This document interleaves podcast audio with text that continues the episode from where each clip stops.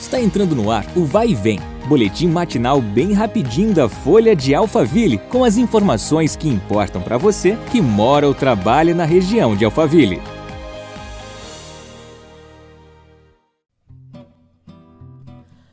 Olá, tudo bem? Eu sou a Beatriz Bononi e começamos mais um episódio do nosso podcast. Vamos às notícias. Na manhã desta terça-feira, dia 30, um veículo pegou fogo na Avenida Yojiro Takaoka, em frente ao Colégio Objetivo. Nas redes sociais, moradores relataram um grande susto com a ocorrência. A reportagem, o Corpo de Bombeiros de Santana de Parnaíba explicou que, ao chegar no local, o fogo já tinha sido apagado e que não foi necessária a intervenção da equipe.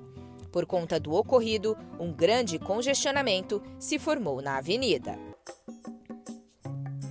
Agora o assunto é política. Mais um nome do grupo político e da família do ex-prefeito de Santana de Parnaíba, Elvis César, do PDT, está na disputa das eleições de 2022. Wesley César, o Lelinho, do PDT, concorre a deputado federal.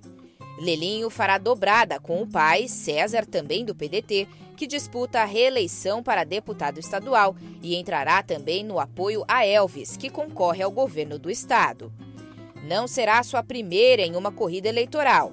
Em 2016, o pedetista foi o segundo mais votado para vereador em Parnaíba, mas não assumiu porque a Justiça Eleitoral entendeu que ele não poderia ser candidato, já que Elvis era o prefeito e disputava a reeleição.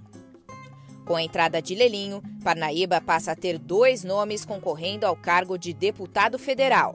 O vereador Silvinho Filho, do PSD, também está na disputa. Nas cidades de Barueri e Parnaíba, são ao menos 14 candidatos. Obrigada pela sua companhia. Nos vemos no próximo episódio. Até lá! Vai e vem o boletim da Folha de Alphaville. Compartilhe!